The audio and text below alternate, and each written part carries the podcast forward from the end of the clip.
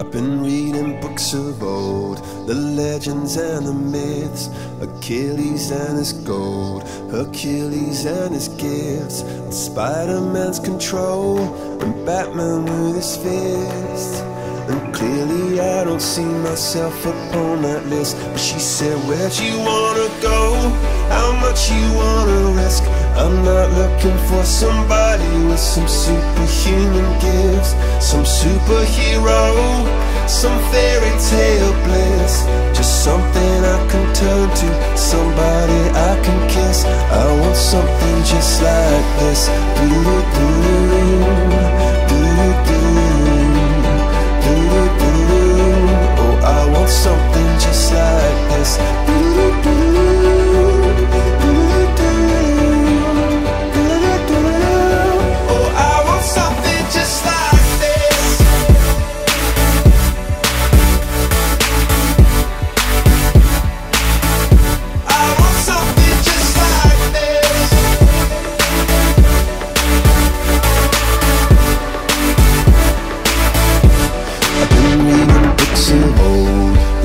Legends and the myths, the testaments they told, the moon and its eclipse, and Superman unrolls a suit before he lived. But I'm not the kind of person that it fits. She said, Where'd you wanna go?